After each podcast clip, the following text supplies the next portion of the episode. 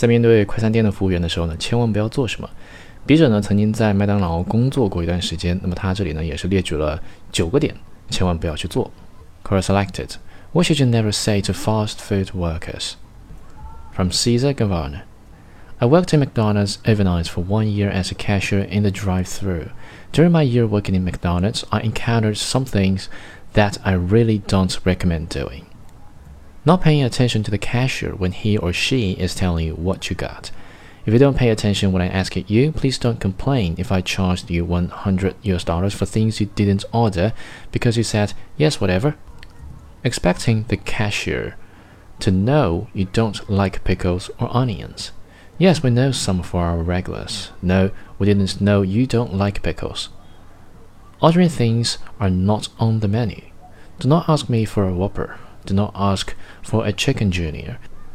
There is no such thing as fajita in McDonald's.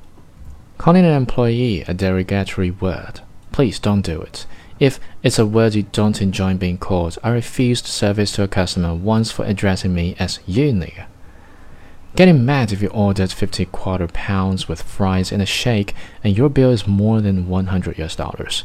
If you think it is too much, please cook it at home.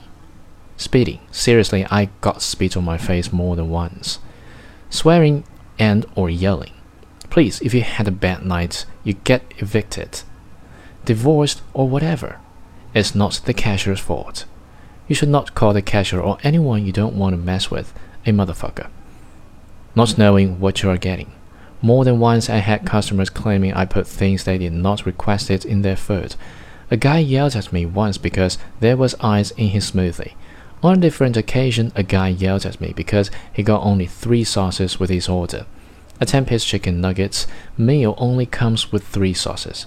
He requested three more and tried to punch me when I told him that they were not free. The question, what does that come with, works very well. Last but not least, being violent.